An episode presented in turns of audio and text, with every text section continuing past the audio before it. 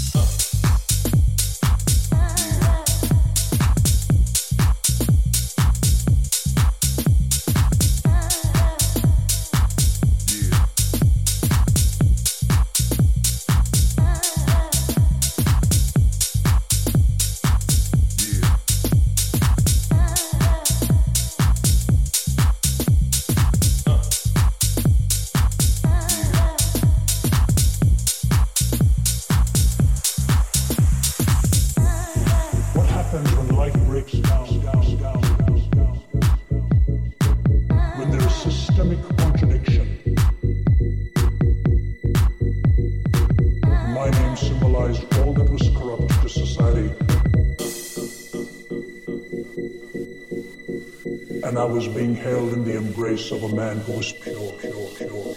And it is the desacralization of all of these that has put us in the mess that we find ourselves. Isn't it true? Alas, it is much worse. A person may end up believing in anything. Think of what it is when God Himself puts His arms around you and says.